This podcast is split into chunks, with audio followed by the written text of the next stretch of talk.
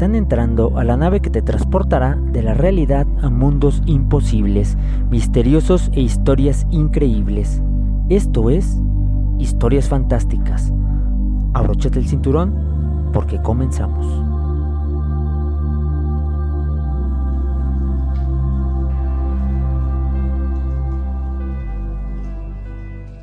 Hola, hola, muy buenas tardes. Yo soy Miguel Nava, el piloto de esta nave. Eh, a lo largo de mi vida he recopilado una serie de historias que quiero contarte. Cada martes te contaré una historia más, una historia nueva. Sí, entonces ya llegó, ya está aquí, historias fantásticas. Eh.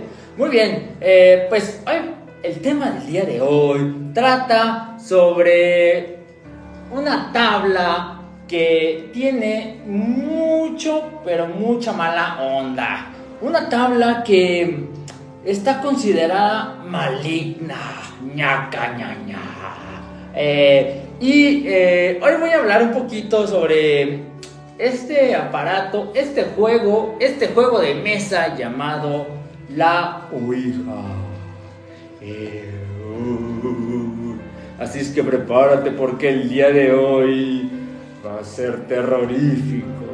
Estamos en octubre y pues eh, los temas de este mes tratan justamente de este terror y de este de esta vibra que se respira previo al Día de Muertos.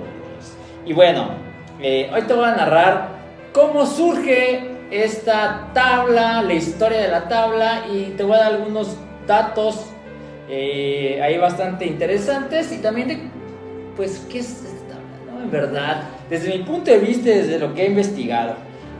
Eh, pero bueno, vamos a empezar. Un saludito ahí a todos los que están llegando. Un saludito ahí al Vincent, al Bruno, al Jorge Valencia. Eso es todo. Así es que muchas gracias por escuchar historias fantásticas cada martes.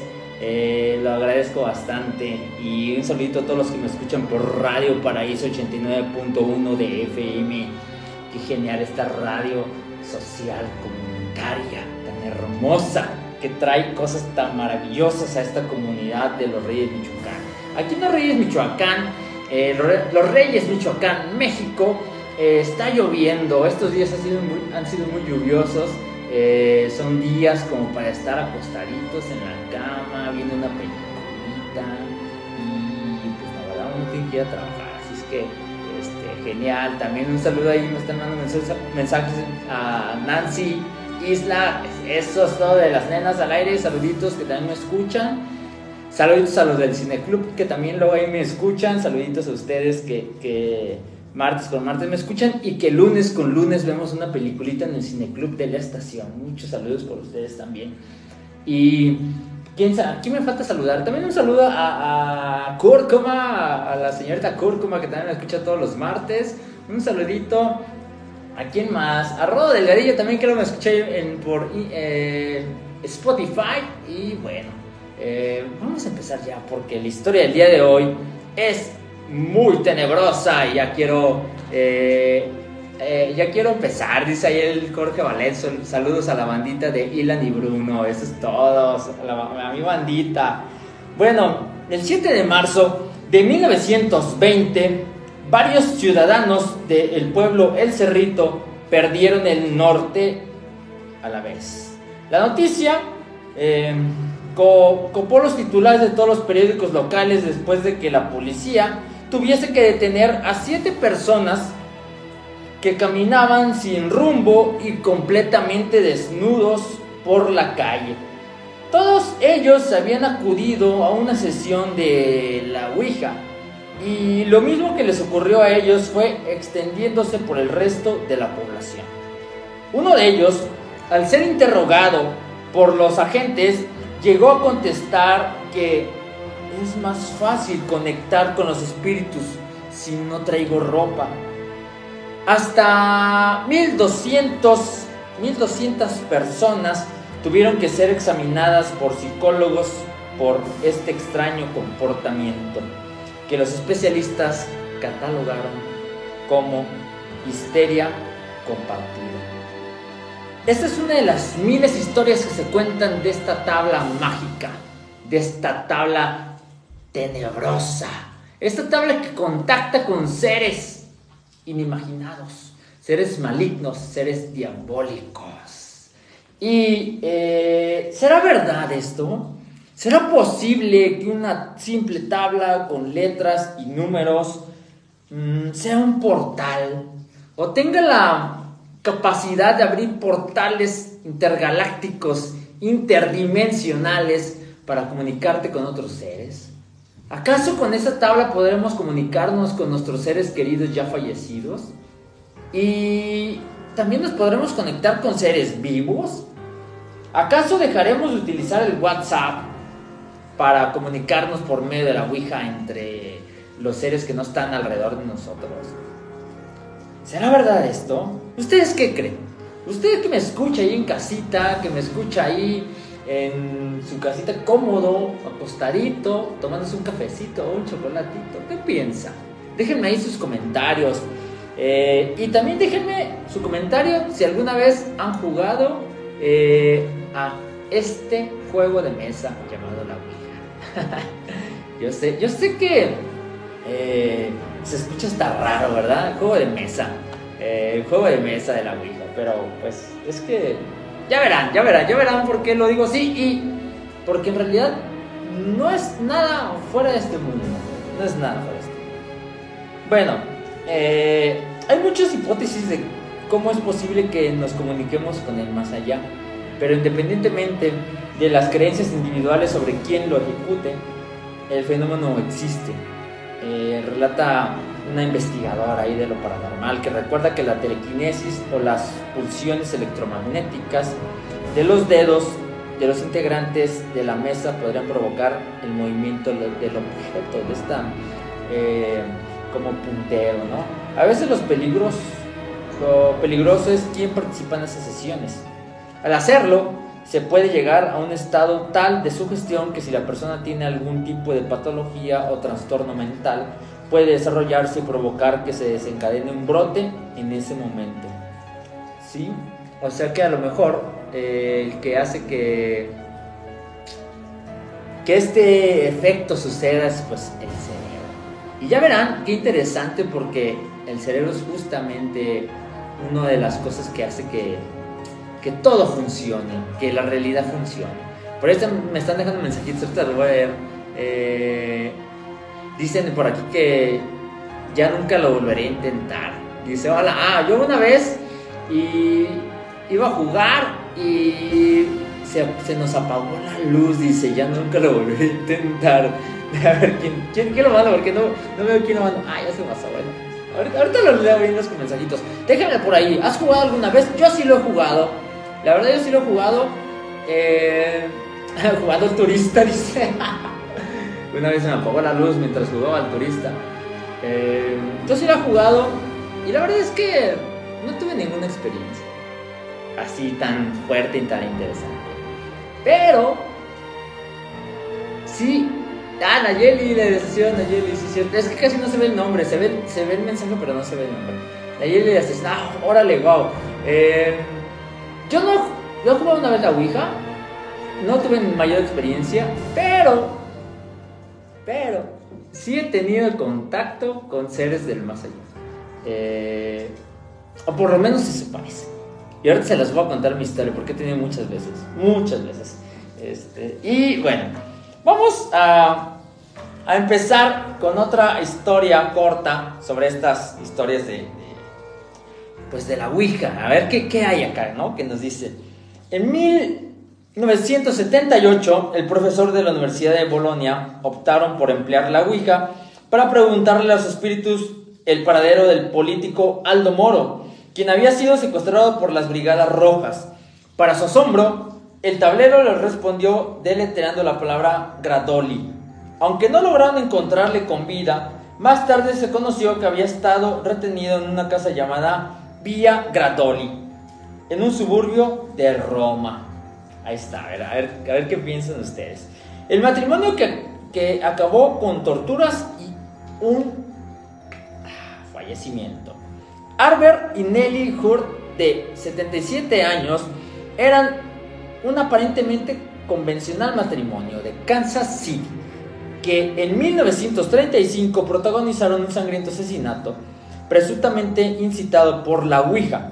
Todo comenzó cuando la esposa decidió sacar el tablero, que le dijo que su marido tenía una aventura con una vecina y que le había ocultado 15 mil dólares.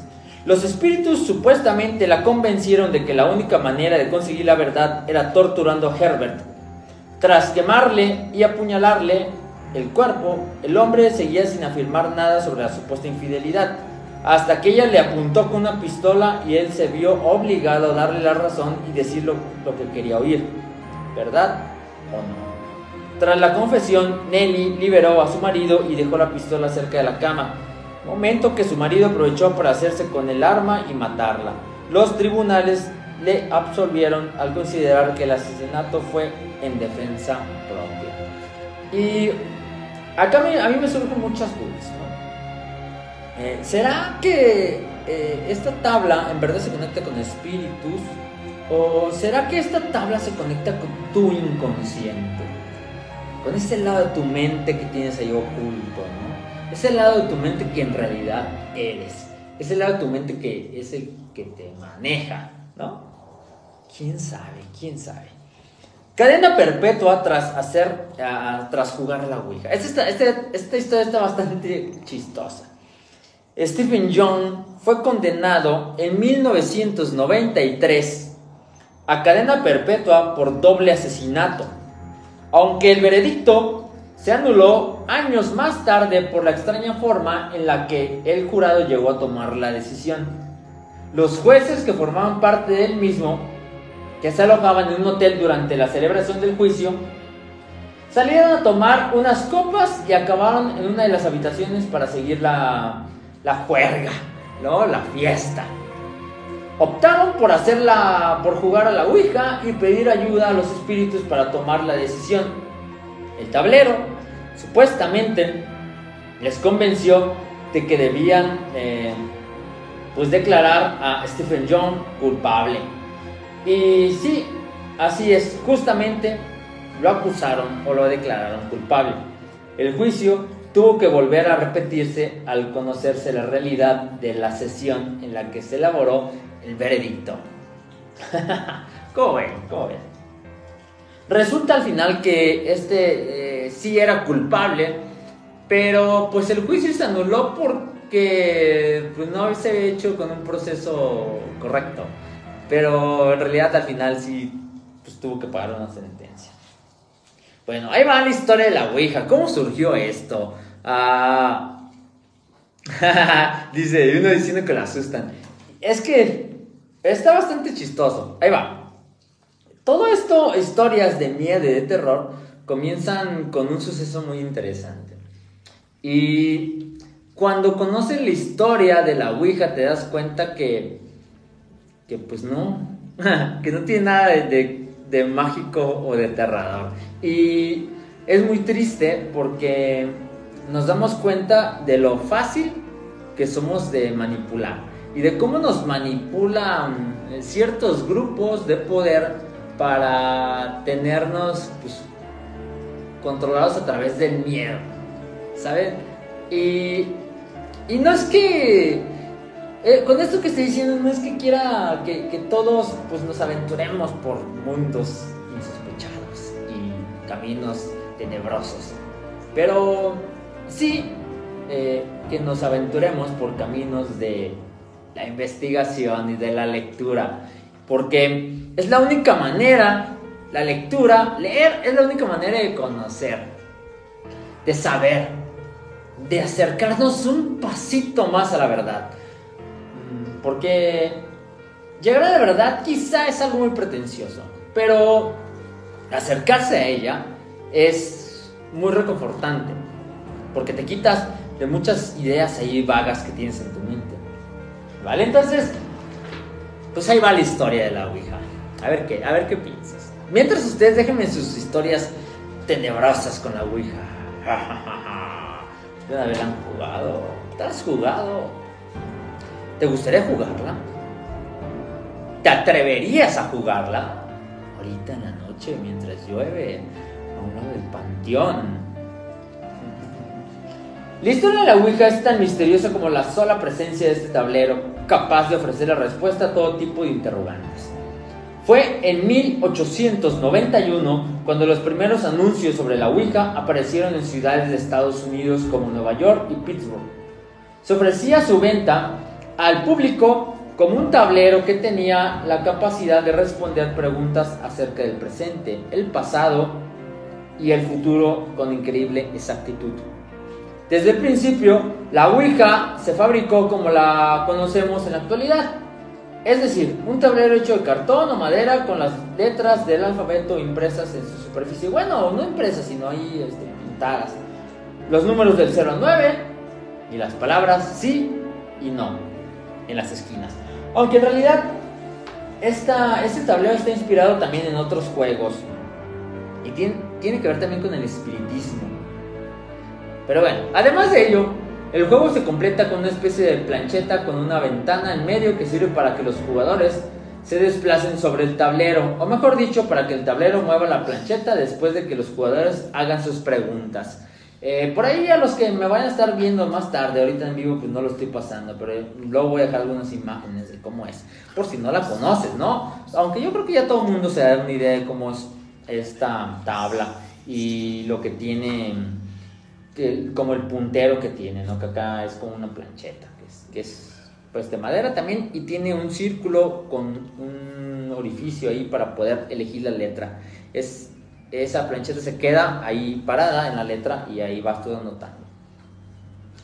Eh, el experto en la historia de la Ouija, Robert Munch, plantea eh, que el tablero podría tener su origen en el siglo XIX cuando en Estados Unidos y otras partes del mundo se disparó un notable interés por el espiritismo y la necesidad de comunicarse con el más allá. Personas de todos los niveles socioeconómicos practicaban espiritismo, ya sea como una actividad recreativa o como una forma de contactar a sus seres queridos fallecidos en la guerra, en accidentes o por, causas naturales. La misma Mary Todd Lincoln, esposa del expresidente de los Estados Unidos, Abraham Lincoln, realizó sesiones de espiritismo en la Casa Blanca después de la muerte de su hijo de 11 años en 1862. Este es una buena, un buen pretexto para jugar este, este aparato. Imagínense que te digan que hay un tablero, hay un aparato, hay una cosa con la cual te puedes comunicar con tus seres queridos fallecidos.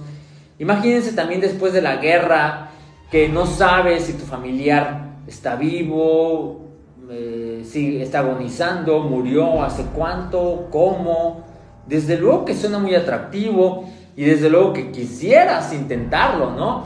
Dirías, pues por lo menos voy a intentar comunicarme con, con, con este ser querido, ¿no? Lo intentarías desde luego. Bueno, pero esta, este tablero también fue algo más que que algo para conectar con los eh, difuntos. También, para ese entonces, imagínense en el año de 1860, la cosa no estaba tan sencilla para muchos. Y había mucha represión. Había mucha represión en cuanto a eh, las relaciones de pareja. Eran complicadas, eran muy, muy complicadas. Y no podían verse tan sencillamente como lo es ahora, ¿no? Como que ahorita se mandan un mensajito y vámonos para allá y vámonos para acá, nos quedamos de ver en tal lado y nos vamos y, nos vemos y punto, ¿no?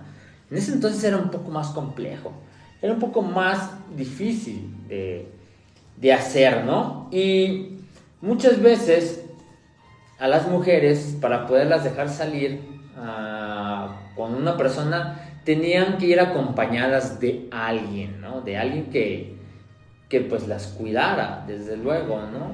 Y como no podían tener pues ninguna interacción con la persona que querían verse, o sea, y, me refiero, no podían ni siquiera abrazarse, ni siquiera tocarse sus manos. Entonces era, eh, pues estas sesiones espiritistas y estas sesiones de jugar la Ouija era un buen pretexto para poder ir con tu amada o con tu amado y tan siquiera poder agarrar sus dedos. ¿Sí? Mientras tú agarrabas el tablero de la Ouija, pues tenías toques con las manos, con los dedos, y eso, por lo menos, eso querían. Por lo menos quiero sentir el rozar de su piel en mis dedos a no sentir nada.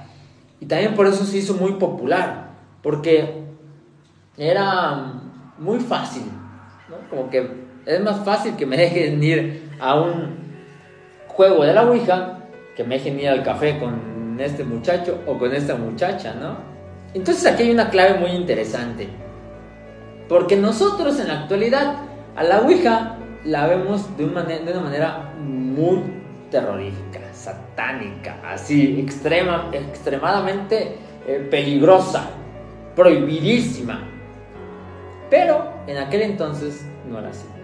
No era así. Pero ¿desde cuándo empezó esta prohibición? ¿Desde cuándo empezó la idea de que esto estaba mal? ¿Cuándo empezaría? Y ahorita lo van a conocer y se van a sorprender bastante. A lo mejor ya saben la respuesta, ¿no? Si ya sabes, ahí ponla. Eh, bueno, y también, aparte de, ser utilizada para encuentros eh, como pues románticos para ver al chico o la chica, también hay algo que es bastante, pues no supresivo, pero sí muy, este, pues obvio, muy obvio, la verdad es que sí es muy obvio, porque se volvió un negocio, ¿saben? Como todo aquí.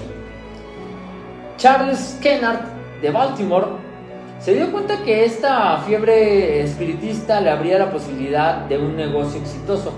Junto a otros inversores creó la Kennard Novelty Company con el objetivo de fabricar y comercializar tableros parlantes para quienes quisieran ponerse en contacto con seres de otras dimensiones. Juntos comenzaron a escribir la historia de la Ouija tal como la conocemos en el presente se basaron en un rudimentario tablero que se usaba en los campamentos de espiritistas de Ohio, que funcionaba bajo el mismo principio de este nuevo producto, pero faltaba algo, el nombre con el que se iba a comercializar. Según el experto Robert Bush, el nombre lo eligió el mismo tablero. Los inversionistas estaban sentados alrededor del tablero la cuñada de uno de ellos, una espiritista reconocida, preguntó al tablero cómo debían llamarlo. El objeto respondió, Ouija. Cuando preguntaron qué significaba, dijo, buena suerte. El espiritismo se convirtió en un juego familiar. El 10 de febrero de 1891, el nuevo juego se patentó ante la sorpresa del jefe de patentes, que vio cómo la plancheta deletreaba su nombre al desplazarse por el tablero. Esto es algo muy interesante también, porque cuando esta compañía quería patentar este tablero, pues dijo, vamos, porque es verdad, ¿no? O sea, ¿qué más pruebas tenemos? El mismo tablero se puso su mismo nombre, se bautizó él solo. Y fueron con el, con el que encargaba de las patentes. Para este entonces el tablero ya era muy popular, era muy, muy popular. En Estados Unidos, en Francia, en Italia. Y entonces le dijeron al encargado de, pues, patentar las cosas, ¿verdad? Que, ¿qué onda, no? Este, venimos a patentar este tablero mágico. y él les dijo, pues son interesante, pero pues para poder patentar algo tienes que comprobar que sí sea lo que estás diciendo. Y él dijo, bueno, mira, si dice mi nombre, un nombre que nadie conocía en su trabajo, ni mucho menos los que iban a patentar ese tablero, si dice mi nombre, patento la tabla de la Ouija. Y pues que si dice su nombre, Y eso está muy chistoso, pero, pero también es una de las cosas que, que más llama la atención de la Ouija. Porque, ¿qué posibilidades hay de que suceda esto? ¿Qué posibilidades hay? Y es cuando eh, pues te enganchas y dices, pues es que sí, o sea, ¿cómo voy a negar esto si, lo está, si me está pasando aquí ante mí? Y pues obviamente no los quiero invitar a que le calen, ¿verdad? Porque yo sé que se me van a asustar. Y yo sé que ahorita no, no, no, me van a, me van a linchar por acá. Y, no quiero, la verdad, pero pues ahorita les voy a dar mi punto de vista de cómo funciona esto y por qué, por qué sucede, ¿no? Este, bueno, eh, Novelty Company abrió fábricas en otras ciudades de los Estados Unidos y en Londres, donde la Ouija ganó una popularidad enorme, además de la frustración de los mediums que veían sus carreras desplomarse. El tablero se internó en las casas de las familias estadounidenses, atraídas por un juego que tenía algo de divertido pero también de místico y hasta peligroso. Comunicarse con algo que ofrecía respuestas de todo tipo era un riesgo que los participantes estaban dispuestos a asumir con tal de pasar algunos minutos u horas de entretenimiento.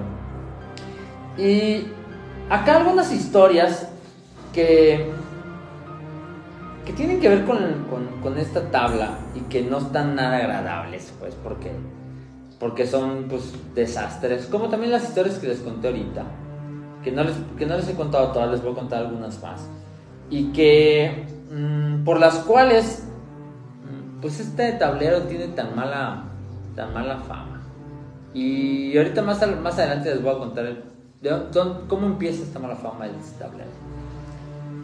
Bueno, con el correr de las décadas, la Ouija comenzó a formar parte de historias misteriosas supuestamente provocadas por el uso de este tablero en situaciones cotidianas.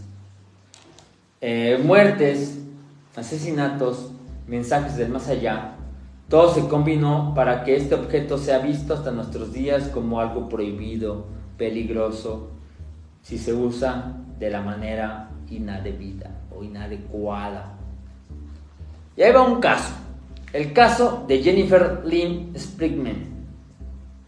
En 1972, Jennifer Lynn Spritman, de 14 años y residente de Illinois, Chicago, se reunió con un grupo de amigas para jugar con el tablero de la Ouija.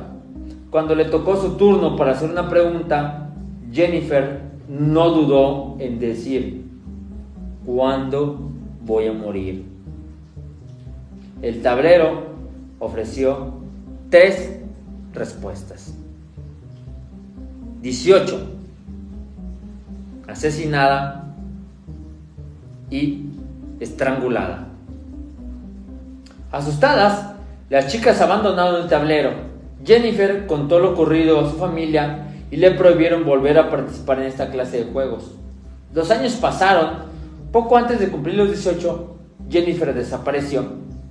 El 13 de octubre de 1976, dos días después del reporte de su desaparición, encontraron su cuerpo metido en una bolsa de basura con señales de haber sido estrangulada. Nunca se encontró al culpable. Es una historia bastante trágica. Y pues bastante rara, porque coinciden. Ahí se las pongo. ¿Qué piensa usted? ¿Qué cree? Y hay otro caso también. El caso Vallecas. Este caso está mucho más amplio, pero les voy a dar ahí como una, una introducción. La fotografía de Estefanía supuestamente se quemó por sí sola. Es una de las historias más extrañas relacionadas con la Ouija, ya que en su momento la policía no fue capaz de encontrar una respuesta convincente a lo ocurrido. En 1991, la joven madrileña Estefanía Gutiérrez Lázaro participó en una sesión de Ouija al lado de otras amigas para contactar al novio de una de ellas. Después de ello, la vida de Estefanía cambió por completo. En su casa comenzaron a ocurrir una serie de sucesos desconcertantes. Ella misma afirmaba tener visiones durante las noches de unas figuras que le indicaban que fueran con ellas. Estefanía sufrió un ataque epiléptico que le sumió en un coma del que ya no despertó.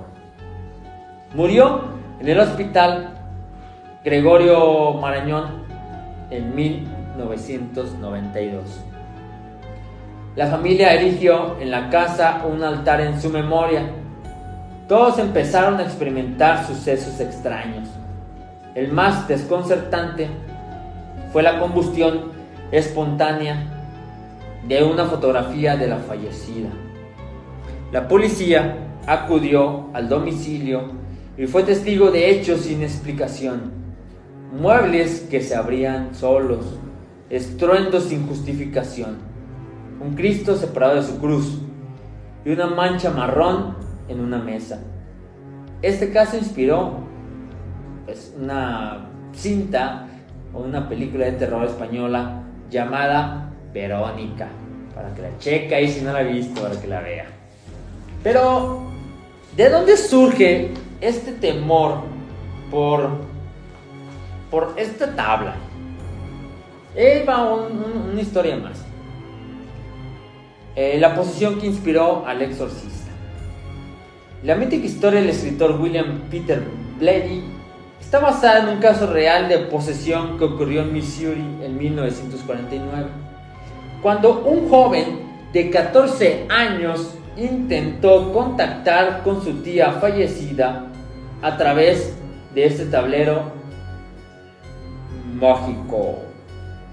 La iglesia le declaró poseído después de que comenzase a ocurrirle cosas muy extrañas, como que su cama se movía violentamente. Los objetos eh, volaban a su alrededor y raras ronchas aparecían en su piel.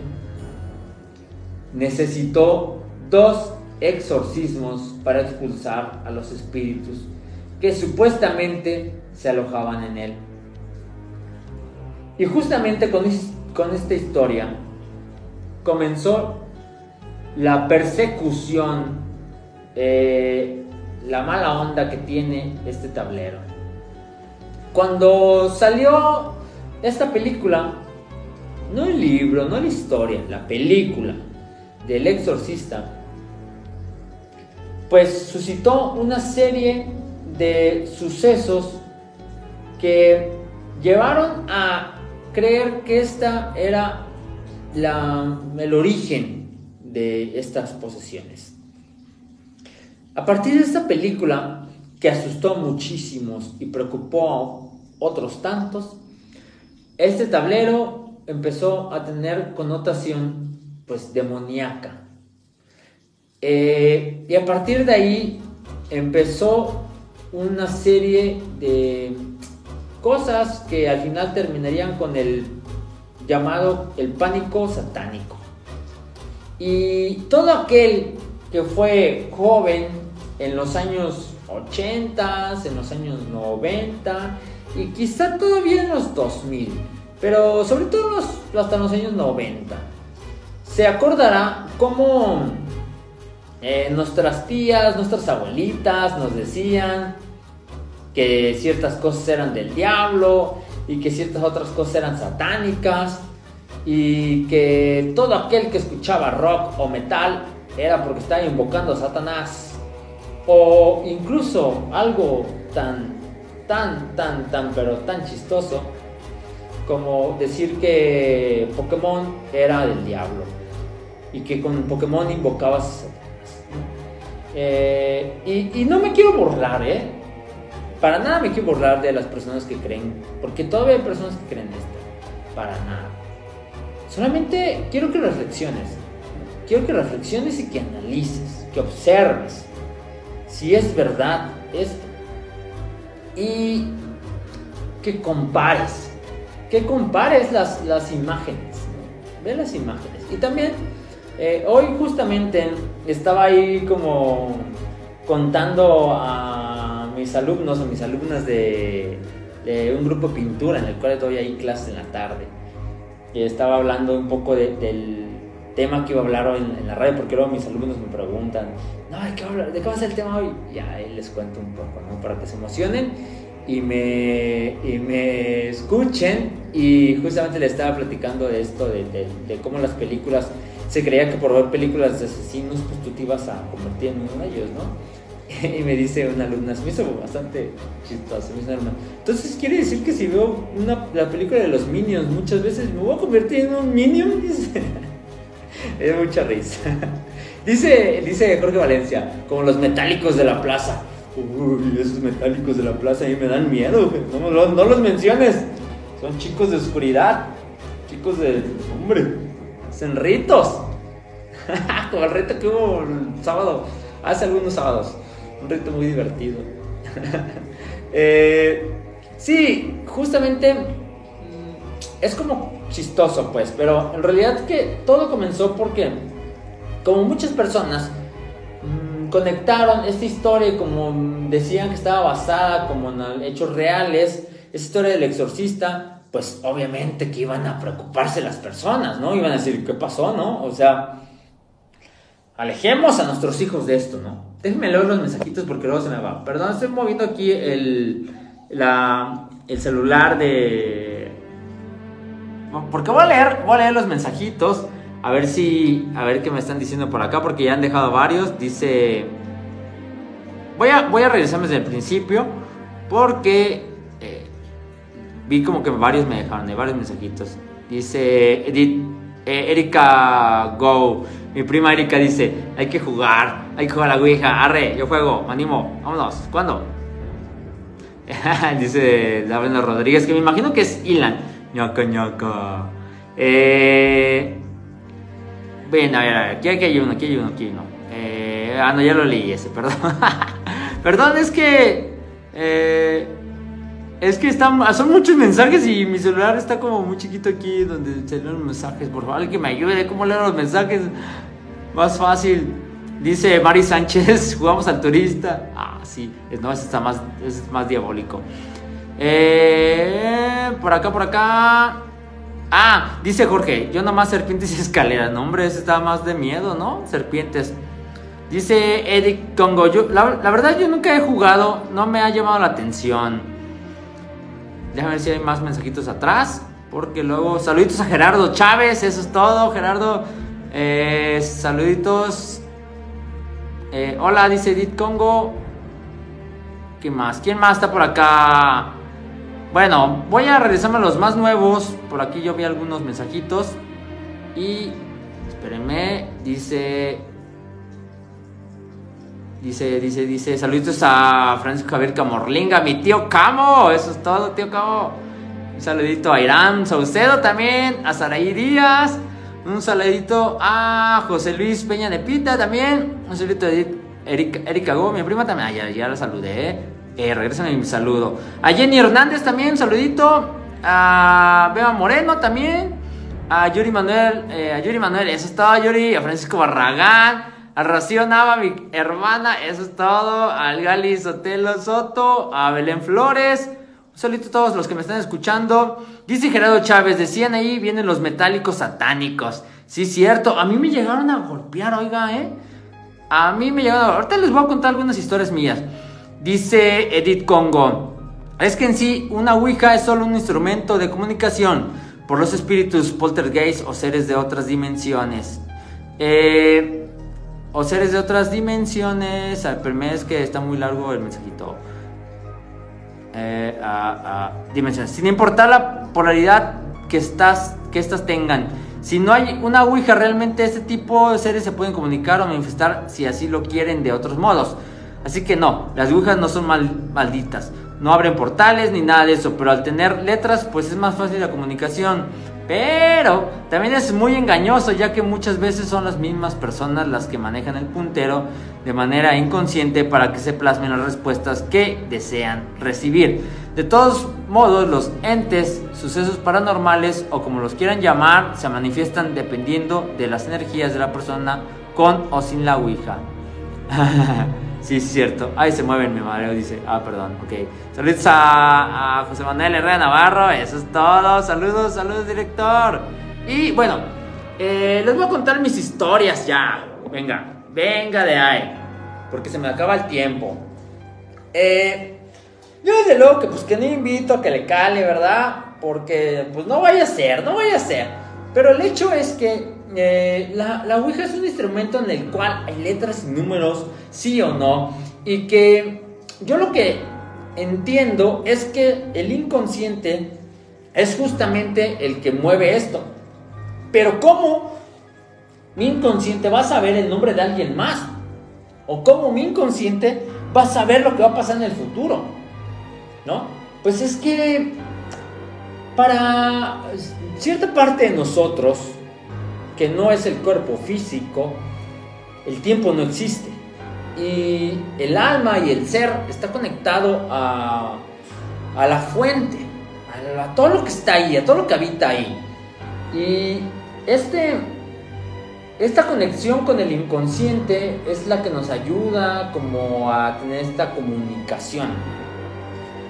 Como dice Edith Congo justamente, no es que el tablero sea un portal para entes malignos. Incluso cualquier cosa puede ser un portal para entes malignos. Incluso tú puedes ser un ente maligno sin darte cuenta, ¿sabes? Y no es tan de ficción como se cree. Pero tampoco no es tan peligroso como se piensa. Porque no es que tengas que hacer ciertos pasos para que no suceda. O sea que es que tienes que cerrar portal o tienes que despedirte. Y es que el ente con el que hables te tiene que decir, ya va, y ahora sí te dejo ir. Porque si no, lo dejas ahí libre. Es que no funciona de ese modo el mundo de estos seres malignos no funciona de este modo. Pero ahí van mis historias que he tenido con el más allá, porque les había prometido en la semana pasada que les iba a hablar de esto. Y bueno, todo, todo comienza porque yo soy como alguien muy sensible, alguien que observa mucho, me dedico al arte y a las artes visuales, entonces observo todo el tiempo he observado, desde muy niño. observaba y observaba y observaba, analizaba y cuando pasaron ciertos sucesos en mi vida, empecé a tener como curiosidad por estos temas.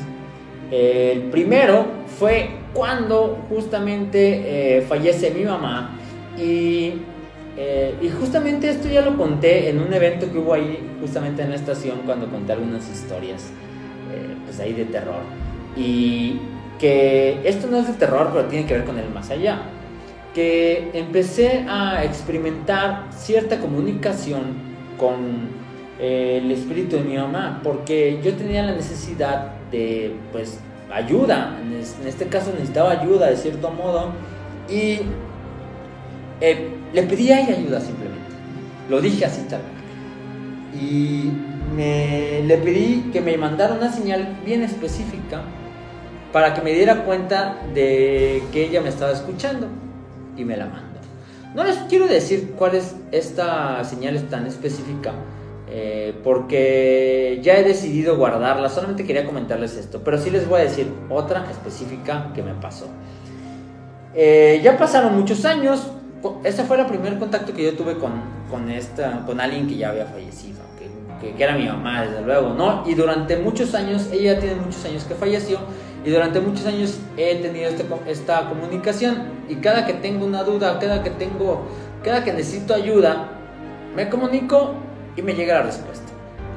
Pero, hace algunos años, eh, también falleció mi abuelita, y yo estaba pasando por un momento bastante, eh, pues, triste no sabía qué es lo que estaba pasando y necesitaba ayuda. Entonces mm, le pedí de la siguiente manera. Dije, abuelita, la verdad es que necesito ayuda, no sé quién acudir. Y quisiera saber si tú me puedes escuchar. Y me gustaría que me mandaras una señal para ver si me escuchas y me puedes ayudar. La señal va a ser en el transcurso de este día. Alguien en el transcurso de hoy me va a hablar de ti. Alguien que no te conozco me va a hablar de ti. Y ese, eso fue en la mañana me fui. Me fui a mis labores, a hacer mis cosas y en la tarde noche, en la tarde, en la tarde estaba con unos alumnos, unos alumnos ahí este, platicando y, este, y cotorreando y diciendo ahí bromas, ¿no? Entonces una alumna me dice, eh, eh, Jessica, por cierto, que no creo que esté escuchando esto, pero luego se lo voy a mandar para que lo escuchen, me dice, oye, ¿y, tú veías la, la telenovela de Teresa? Y yo, ¿qué? ¿Teresa? ¿Tú crees que yo, o sea, como me ves, tú crees que yo soy alguien que ve telenovelas? Pues no, creo que no, creo que no veía la nueva Teresa. Me dice, ah, estaba bien chida, aquí sé que. Me dice, ¿cómo no te va a gustar? Y me repite, Teresa, Teresa. Y cuando repitió por tercera vez el nombre de Teresa, me quedé impactado. Porque el nombre de mi abuelita era Teresa. Y ahí no saben lo que sentí.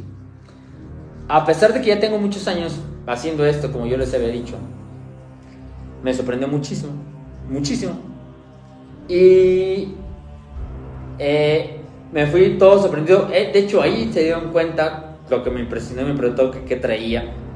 Y ya les conté lo que había pasado y lo que había pedido. Y fue muy, muy extraño. Entonces, por un lado, la comunicación con el más allá se puede dar. Pero también, por otro lado, yo creo que muchas veces el inconsciente se puede conectar con otro inconsciente y generar que esto, estos canales de comunicación sucedan. No sabría decirte si es verdad o no. Sí, sí, fue mi abuelita a través de ella hablando. Pero lo que sí te puedo decir es que se sintió bastante real y se sintió bastante interesante. Pero bueno, hasta aquí las historias del día de hoy. Espero te hayan gustado. Ya no conté más historias de lo que me han pasado. Ya contaré en un momento después mis historias más macabras y tenebrosas.